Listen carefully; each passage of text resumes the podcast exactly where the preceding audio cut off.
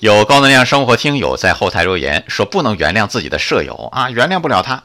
我现在脑子里想的都是他怎么看我呢？我才是个笑话吧？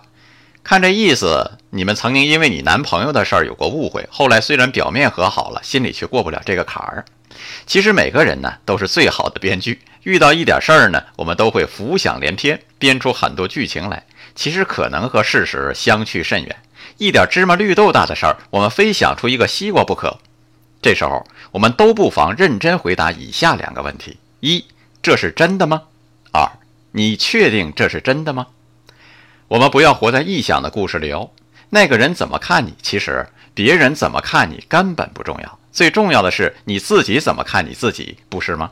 如果你觉得自己很好，那就说哦，你真棒；如果还不够好，那就说嗯，你一定可以更好的，加油！